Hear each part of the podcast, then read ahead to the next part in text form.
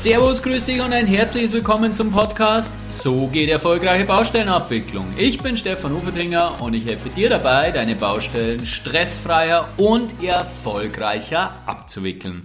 Ich freue mich heute wieder total, dass du dabei bist und heute endlich wieder einmal etwas Bauwirtschaftliches, weil es mir immer wieder unkommt und unterkommt und weil es einfach für viele ungute Stimmung auf der Baustelle sorgt und genau deswegen möchte ich über das Thema jetzt endlich einmal sprechen. Es geht um die Baustellenbesichtigung des AN beziehungsweise was der Bieter im Rahmen dieser Baustellenbesichtigung erkennen hätte müssen. Im Endeffekt geht es eigentlich um die Ausschreibungserstellung. Ja, warum ist das Thema so schwierig? Ganz einfach, weil wenn man zu dem Schluss kommt, dass der Bieter einen Sachverhalt nicht sehen hätte müssen, ja dann ist die Folge ein Ausschreibungsfehler. Und welcher Bauherr gibt schon gerne einen Ausschreibungsfehler zu? Genau deswegen ist dieses Thema so sensibel. Es hilft aber nichts, weil wir brauchen hier trotzdem Lösungen und der Bieter oder der spätere AN wird ja nicht auf einen berechtigten Anspruch verzichten, nur weil der Bauherr nicht zugeben möchte, dass er hier einen Ausschreibungsfehler gemacht hat. Also das ist ein Thema, das ist sehr aufgeladen und sehr diffizil, zumal es meistens um ähm, relativ hohe Kosten geht, weil wir meistens bei, von Störungen der Leistungserbringung sprechen und das meistens zu Problemen im ganzen Bauablauf führt oder vielfach zu Problemen. Also es hilft nichts. Jeder hat seine Pflichten in diesem Vergabeprozess und diese gilt es wahrzunehmen und genau deswegen schauen wir uns diese Pflichten mal genauer an und leiten daraus ab, was zu tun ist. Ich wünsche dir ganz ganz, ganz viel Spaß dabei.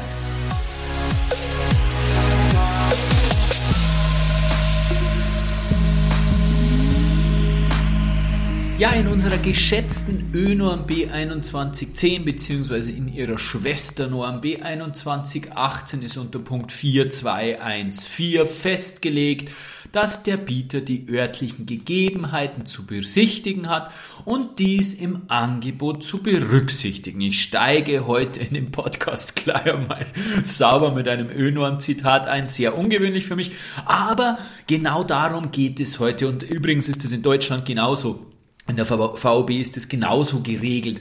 Das heißt, der Bieter hat also die Pflicht, die örtlichen Gegebenheiten, also die Baustelle zu besichtigen, sich anzuschauen, was er da zu erwarten hat und genau das, was er dort sieht, hat er dann natürlich auch in seinem Angebot zu berücksichtigen. Aber so eindeutig, wie sich das auf den ersten Blick anhört, ist es unterm Strich dann doch nicht, weil die Frage gerade in der Bauausführung stellt sich dann doch sehr oft, was hätte er denn alles sehen müssen? Was entfasst, umfasst denn diese Besichtigungspflicht vor Ort nun wirklich? Unter welchen Bedingungen muss man das Bauwerk errichten? Ja, natürlich unwegsames Gelände oder eine Brücke mit Gewichtsbeschränkung oder irgendwelche Höhenbeschränkungen. Das sind genau diese Themen, die man sehen kann, die man sehen muss und die man auch berücksichtigen muss. Aber wir werden heute noch sehen, dass das alles nicht nicht so klar und eindeutig ist. Ich möchte dir ein Beispiel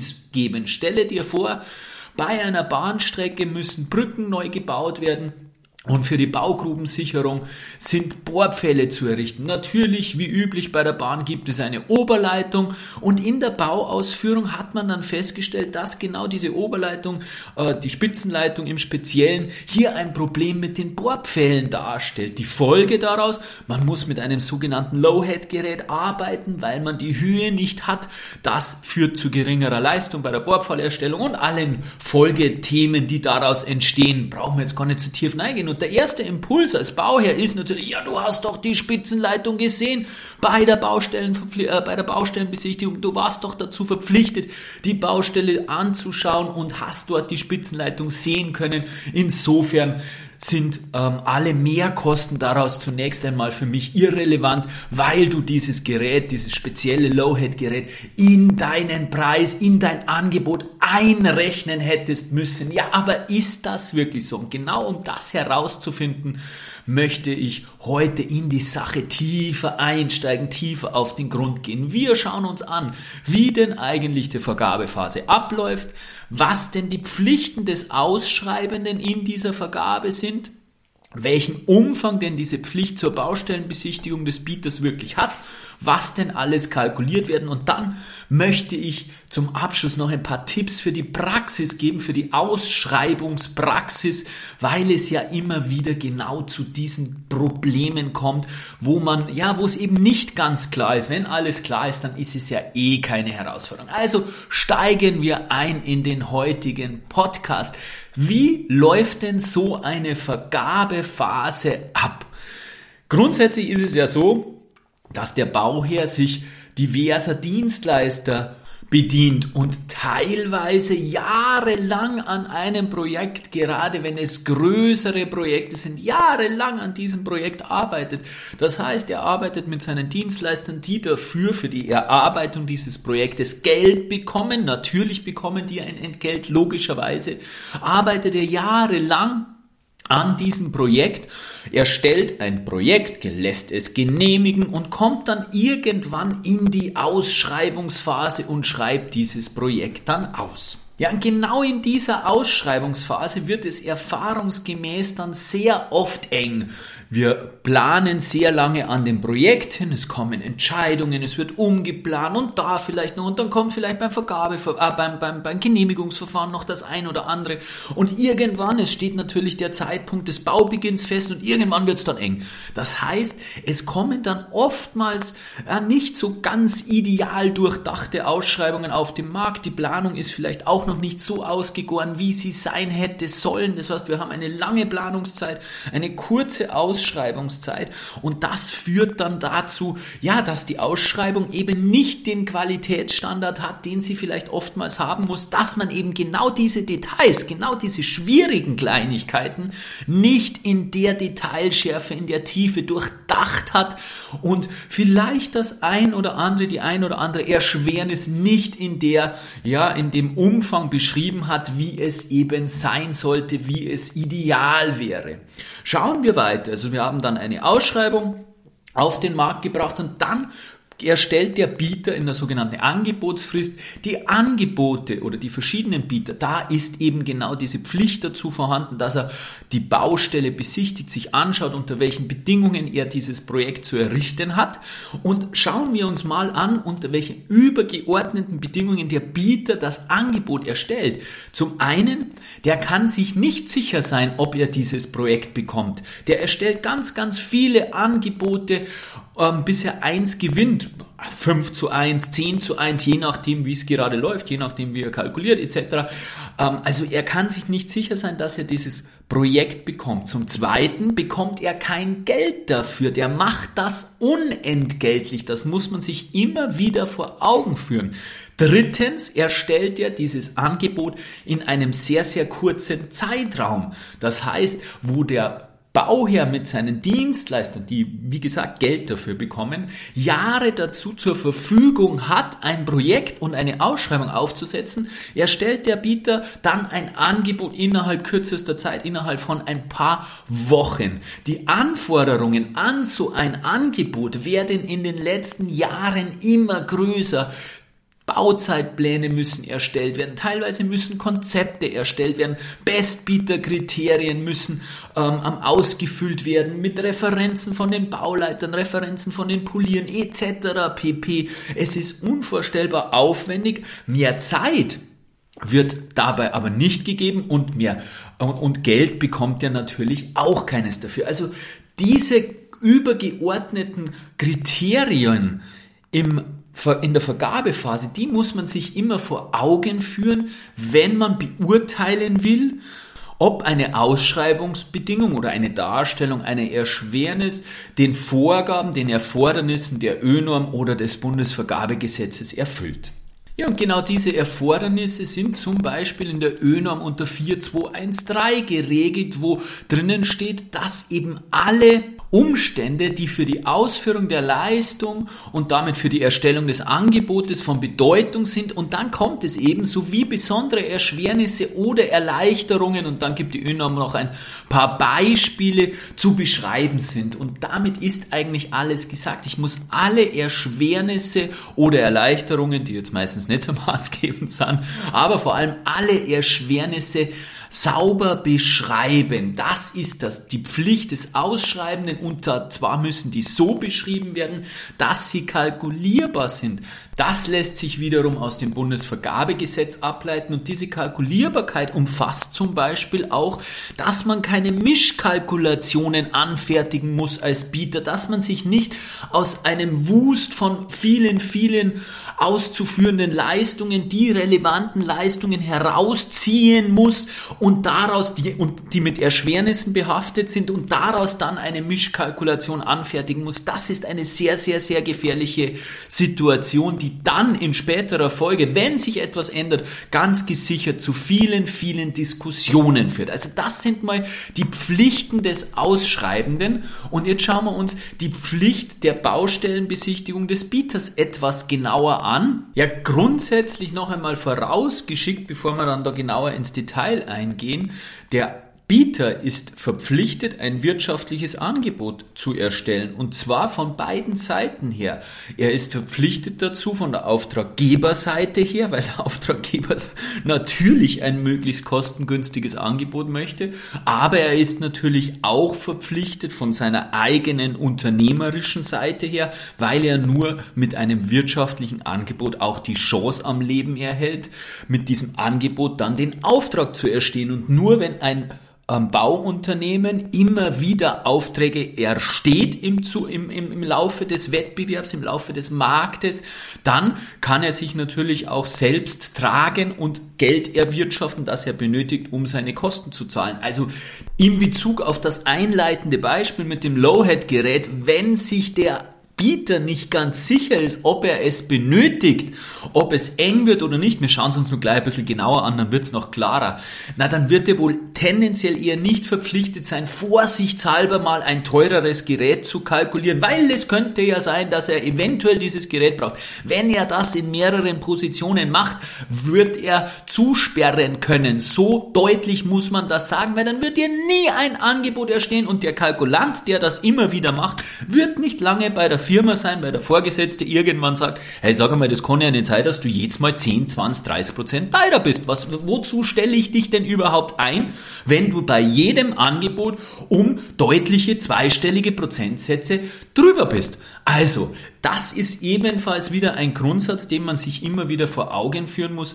Das kann nicht funktionieren, wenn man eben sagt, ja, bitte Kalk, du hättest doch auf jeden Fall vorsichtshalber mal schauen müssen, dass du die Erschwernis kalkulierst oder nicht. Nein, die Erschwernis ist zu kalkulieren, wenn sie wirklich klar ableitbar ist, wenn sie ersichtlich ist, dann ist sie zu kalkulieren, weil sonst würde der Arbeit, äh, der, der, der, der Unternehmer niemals einen Auftrag bekommen. Aber was jetzt wirklich im Detail kalkuliert werden muss, ableitet von dieser Baustellenbesichtigung, das möchte ich jetzt etwas klarer werden lassen. Ja, er muss das kalkulieren, was er wissen muss, was ein durchschnittlicher Kalkulant erkennen muss aus den Ausschreibungsunterlagen. Es geht um die sogenannten Umstände der Leistungserbringung und zwar die objektiv aus den Ausschreibungsunterlagen ableitbar sind, beziehungsweise Schrägstrich in unserem Thema jetzt aus der Baustellenbesichtigung ableitbar sind. Und was objektiv ableitbar ist, das ist eben das, was ein durchschnittlicher Kalkulant erkennen muss,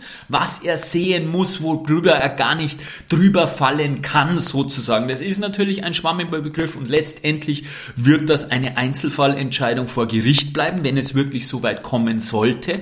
Aber ich finde den Ausdruck mit müssen schon relativ hart. Was er erkennen muss, ist schon, ist schon eine relativ große, hohe Hürde.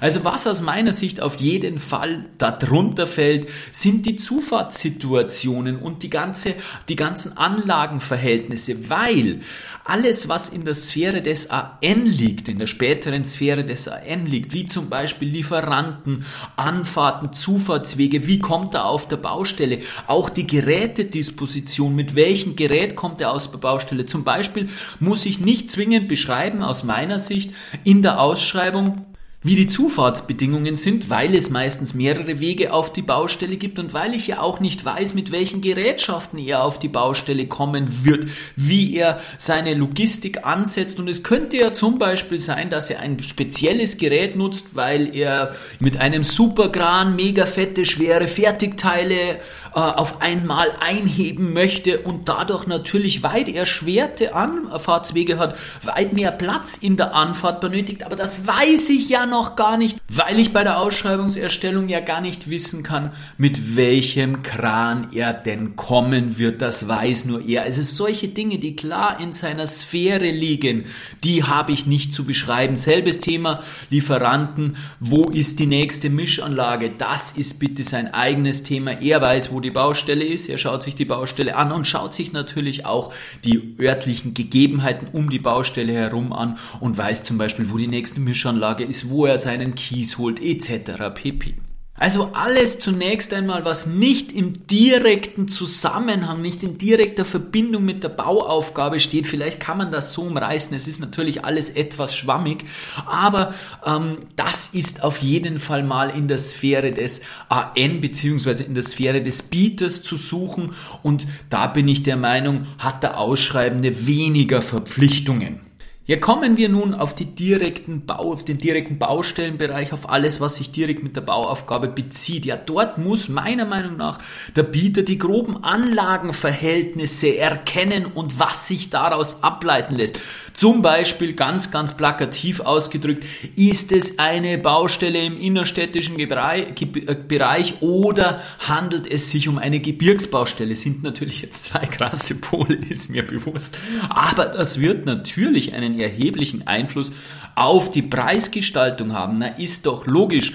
Und insofern sind das die Dinge, die er auf jeden Fall erkennen muss. Was hat das zum Beispiel für Auswirkungen? Ja, allein schauen wir mal aufs Wetter. Wenn ich wirklich in einer Hochgebirgsbaustelle bin, dann werde ich doch ein etwas schlechteres Wetter haben oder mehr Schlechtwettertage berücksichtigen werden müssen, als wenn ich im innerstädtischen Bereich in Wien zum Beispiel unterwegs bin. Also das sind völlig klare und grundlegende Sachen. Schwieriger wird es ja bei Dingen, die eben nicht so klar und augenscheinlich sind. Also schwierig ist alles, was er nicht sofort erkennen kann, wie zum Beispiel Einbauten, oftmals das Thema. Man sieht vielleicht den Schacht, aber man weiß natürlich nicht, welche Höhenlage der Kanal hat. Es ist meiner Meinung nach nicht die Aufgabe, und da kommen wir auch gleich nochmal drauf, äh, im Rahmen der Baustellenbesichtigung des AN, dass er den Deckel aufmacht, dort ein Stichmaß nimmt, vielleicht die Deckelhöhe noch nivelliert und sich dann später zu Hause in den Plan überträgt,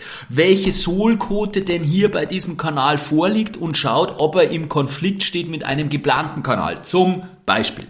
Das ist bitte Aufgabe des Planers. Das ist nicht Aufgabe des Bieters im Zuge der Baustellenbesichtigung. Genau dasselbe Beispiel oder ein sehr, sehr ähnliches Beispiel haben wir hier bei dem ähm, eingangs erläuterten Beispiel mit dem Spitzen, mit der Spitzenleistung und den Pfählen. Ganz einfach aus dem Grund ist es vergleichbar, weil ich ja die Spitzenleitung natürlich sehe, genauso wie diesen Bestandskanal. Natürlich kann ich ihn erkennen.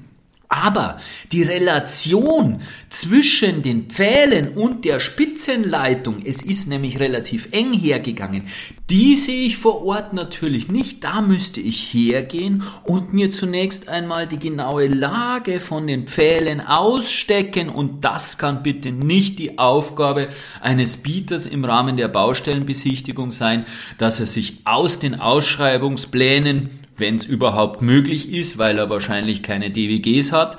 Wahrscheinlich schafft er es nicht einmal, dass er sich aus den Ausschreibungsplänen Abspeckpunkte generiert. Aber wenn das möglich wäre, müsste er mit dem Tachymeter auf die Baustelle, auf die noch nicht Baustelle fahren, also auf den Baustellen, auf den zukünftigen Baustellenbereich fahren und dort diese Bohrpfahlachse ausstecken, um zu sehen, wie eng es denn oben mit dieser Leitung wird. Und das bitte übersteigt die, äh, die, die, die Anforderungen an die Baustellenbesichtigung aus meiner Sicht definitiv genauso wie es nicht Aufgabe ist, irgendwo ein Stichmaß von einem Bestandsschacht zu nehmen und den dann mit den Plänen zu vergleichen. Also das bitte sind ureigenste Aufgaben des Planers. Da müssen wir diese Erschwernisse oder diese Probleme, die daraus resultieren, müssen wir bitte schon projektieren und dann auch in der Ausschreibung Eingang finden lassen. Unbedingt. Ja, und an dieser Stelle kommen wir dann auch gleich zu den Tipps für die Praxis und zwar für die Ausschreibungspraxis, weil meiner Ansicht nach einfach da die meisten Probleme entstehen und ich weiß, dass es unvorstellbar schwierig ist und das soll auch kein Affront gegen die Ausschreibenden, gegen die Bauherren, gegen die Planer ähm, sein. Ich habe auch schon genug in mein Leben ausgeschrieben und weiß, wie schwierig es ist. Es gibt keine perfekte Ausschreibung, aber meine Erfahrung ist auch, dass in den Ausschreibungen viel vielfach der Weg zum fertigen Produkt etwas, ja, unterrepräsentiert ist. Es wird wunderbar die fertige Baustelle durchgeplant beziehungsweise das Produkt durchgeplant und das ist auch meistens gut ausgeschrieben. Oftmals fehlt es aber beim Weg dorthin, sprich bei verschiedenen Bauzuständen, bei verschiedenen ähm, ähm, ähm, Umständen der Leistungserbringung und das ist genau das, was dann zu Störungen im, im, in der Leistungserbringung führt und natürlich zu weitreichenden Diskussionen, weil es oftmals um viel Geld geht. Also das ist meine Intention hier, ein bisschen das Bewusstsein zu, zu, zu schärfen bei den, bei den Planern, bei den Ausschreibenden, mehr auf die Bauzustände zu achten, mehr auf den Weg zur zum fertigen Produkt zu achten, weil aus meiner Erfahrung hier die größten Problempunkte entstehen, weil wenn einmal eine Position fehlt, irgendeine vom fertigen Produkt, das ist eine relativ leicht zu bearbeitende Leistungsänderung und das sind Kosten, die ja in jedem Fall angefallen werden, wären, also auch wenn sie in der Ausschreibung bereits drinnen gewesen wären. Aber wenn es zu Störungen im Bauablauf kommt, weil irgendwelche Erschwernisse nicht beschrieben wurden, dann kann es durchaus teuer, mühsam und zeitintensiv werden und deswegen ist mir das so wichtig, dass wir dort etwas mehr Sensibilität bekommen und die Qualität in den Ausschreibungen erhöhen. Ja, ich habe drei Punkte zusammengetragen, wo aus meiner Sicht und aus meiner Erfahrung aus den vergangenen Jahren die häufigsten Problemstellen entstanden sind. Zunächst einmal sind es die Einbauten. Es ist sehr häufig der Fall, dass wir Einbauten während der Baumaßnahme feststellen, die uns im Weg sind und die dafür sorgen, dass wir einen gestörten Bauablauf zusammenbekommen. Und das ist oft vermeidbar, oftmals auch nicht, weil oftmals die Einbauten den Einbautenträgern selbst nicht bewusst sind. Und wie soll ich dann als Planer Einbauten, die niemand kennt, in meinen Plan hineinbekommen? Das ist ein Ding der Unmöglichkeit. Trotzdem möchte ich dafür sorgen, dass mehr Sensibilität auf diese Einbautenerhebung gelegt wird, mehr Augenmerk, mehr Fokus, weil zum Beispiel eine gute Vermessung von einem Bestandskanal, der geht immer, das kann ich immer machen und es kann nicht sein, dass im Bestand Bestandskanal äh, Höhenquoten fehlen, dass man nicht weiß, welche Sollage die verschiedenen Rohrleitungen haben, weil das kann ich wirklich messen, da kann ich hinausgehen, da kann ich einen Vermesser beauftragen, der macht die Schachtdeckel auf, nimmt ein Stichmaß und kann das alles wunderbar in einen Plan darstellen. Also da gibt es keine Ausrede, aber es gibt viele, viele Kabellagen etc., wo es wirklich bei den Einbautenträgern oftmals ein schwarzes Loch ist, was denn da für welche Kabel in welchem Umfang drinnen liegt liegen. Und da hat natürlich auch der Planer keine Chance. Aber wenn es möglich ist, unbedingt ganz, ganz wichtig, eine umfassende Einbautenerhebung durchzuführen. Das zweite Thema ist, ja, wenn es mal eng wird, habe ich das so überschrieben, wenn es mal eng wird mit bestimmten ähm, Leitungen, mit bestimmten Abständen zu Leitungen, ähm, mit Durchfahrtswegen, oder auch Gewichtsbeschränkungen bitte unbedingt angeben, auch wenn man vielleicht beim einen oder anderen Fall nicht unbedingt weiß, wie die Gerätekonfiguration des AN ist, aber bitte unbedingt angeben und gerade wenn es eng wird, wenn man die Gerätekonfiguration nicht kennt, ja dann schreibt man doch bitte eine Aufzahlungsposition verringerte Höhe oder eingeschränkte Höhe. Die, es gibt ja viele Standardpositionen, auch zum Beispiel bei der VI gibt es ja viele Standardpositionen, die eine beschränkte Höhe bereits abbilden. Das ist ja nicht umsonst, warum es diese Standardpositionen gibt, weil es eben eine Erschwernis ist, weil es in die Freiheit der Gerätedisposition der Firmen eingreift und genau deswegen haben sich ja die Schöpfer der Verkehrsinfrastruktur ähm, Leistungsbeschreibung diese Positionen ausgedacht und insofern sieht man ja daraus bereits die Verpflichtung des Ausschreibenden, sich darüber Gedanken zu machen. Und wenn es natürlich in Bereichen ist, wo es keine Standardposition gibt, ja, dann muss ich mir halt selbst Gedanken drüber machen, wo wird es eng, wo kann es eng werden, muss denn der Bieter im Rahmen der Baustellenbesichtigung das alles sehen, beziehungsweise eigentlich muss ich eine andere Frage stellen, kann er denn alles sehen, ohne zusätzliche Maßnahmen zu ergreifen, wie zum Beispiel, dass er sich irgendwas abstecken muss, um die Relationen überhaupt zu sehen. Und ja, das kann furchtbar aufwendig und furchtbar nervig sein. Und mir ist es vollkommen klar, dass man in so einer Situation dann vielleicht auch mal sagt, ach weißt du was, das wird der Bieter dann schon sehen. Aber das ist bitte eine sehr gefährliche Geschichte. Das kann funktionieren, kann aber auch in die Hose gehen. Und ich bin halt einfach der Ansicht, in der Ausschreibung, da habe ich noch Gestaltungsmöglichkeiten. Sobald diese Ausschreibung einmal auf dem Markt ist, beziehungsweise stimmt nicht ganz, weil ich kann ja dann noch eine Nachsendung machen, aber sobald der Auftrag unterschrieben ist, da bin ich streng genommen, ganz, ganz grob gesagt, nur noch Passagier bei dem ganzen Ding. Da kann ich nur noch Schadensminderung betreiben in der Ausführung. Aber bei der Bauausschreibung, während der Ausschreibung, da habe ich wirklich noch Gestaltungsmacht und da kann ich wirklich noch diese Probleme, die vermeintlich kommen, im Keim ersticken und dafür plädiere ich, dass wir uns das Leben leichter machen. Jede Minute, die in der Ausschreibung investiert wird, wird der in der Bauausführung doppelt, dreifach, wahrscheinlich vielfach, sogar zehnfach zurückbezahlt. Und ich weiß, dass es in der Ausschreibungsphase schwierig ist, dass es in der Ausschreibungsphase oft eng ist und dass es auch ähm, ähm, schwierig, also überhaupt schwierig ist, die Sachverhalte oder die Situationen richtig zu beschreiben, richtig zu begreifen. Das ist unvorstellbar anspruchsvoll auf dem Papier zunächst einmal so ein Projekt überhaupt zu entwerfen und dieses dann gedanklich durchzudenken, wie bin ich denn vom jetzigen Zustand, wie komme ich vom jetzigen Zustand zu diesem fertigen Produkt und das dann in Form eines Leistungsverzeichnisses zu gießen. Das ist eine hochkomplexe, hochverantwortungsvolle Aufgabe. Das ist mir durchaus bewusst.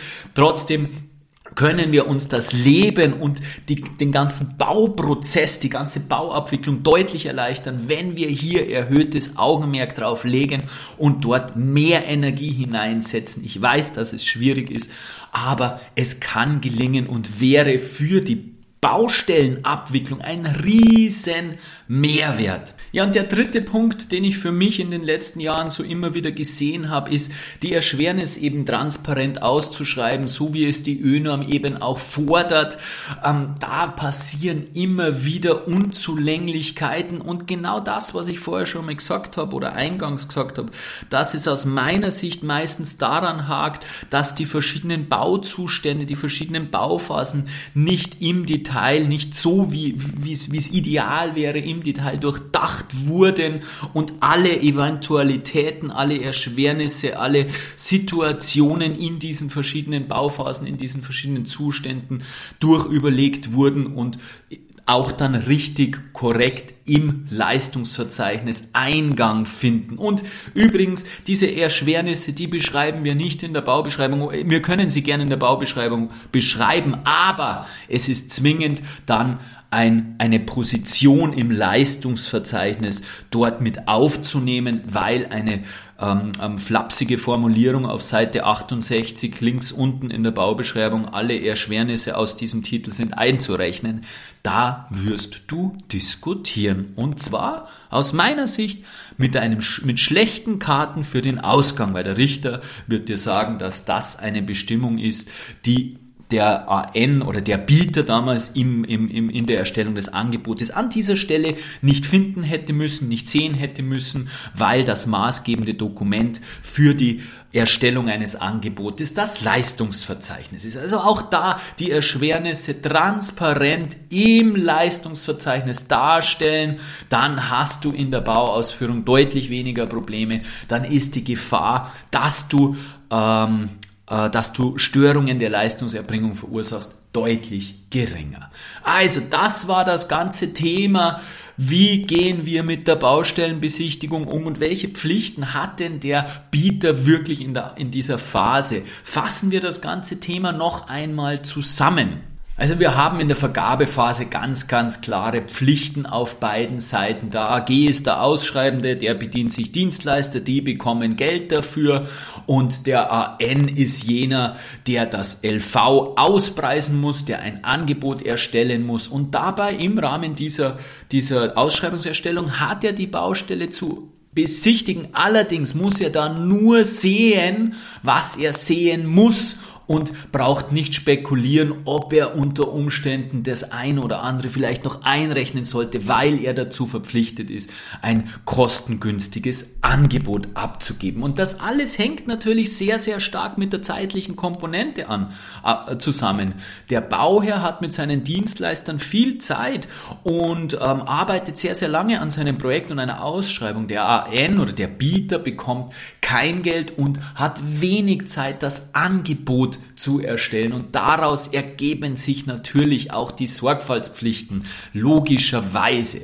Also der Bieter muss letztendlich das kalkulieren, was er wirklich eindeutig erkennt im Rahmen dieser Baustellenbesichtigung und hat nicht die Pflicht, irgendwelche Angstpositionen oder irgendwelche Angstkosten mit hineinzurechnen. Und dann habe ich dir zum Abschluss nur drei Tipps für die Praxis gegeben. Zum einen eine Einbautenerhebung zu machen, die wirklich umfassend ist. Zum anderen, wenn es mal eng wird mit irgendwelchen vorhandenen Bestandssituationen, das dann auch wirklich gescheit zu erheben und in entweder in den Ausschreibungsplänen oder am besten in beidem oder äh, im Leistungsverzeichnis darzustellen. Und genau das geht ja dann sehr stark einhand mit dem dritten Tipp, die Erschwernisse transparent auszuschreiben, transparent darzustellen und zwar transparent im Leistungsverzeichnis darzustellen. Dann bin ich mir sicher, können wir unsere Projekte weit kooperativer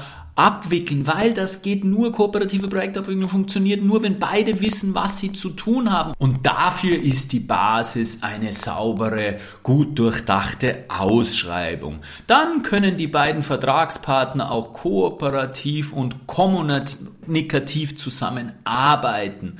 Und wenn du interessiert daran bist, mehr Kooperation und mehr Kommunikation auf deiner Baustelle zu leben, dann melde dich doch bei mir. Ich habe ein System entwickelt, das dir dabei hilft, dich so weiterzuentwickeln, dass du Kooperation leben kannst, dass du deine Persönlichkeit so weiterentwickelst, dass du mit jedem Menschen auf der Baustelle ein gutes Einvernehmen leben kannst, kommunikativ sein kannst und die Probleme, die trotz guter Ausschreibung ja immer noch auftreten, wunderbar einvernehmlich zu lösen. Meinen Kontakt findest du auf meiner Homepage oder in den Show Notes.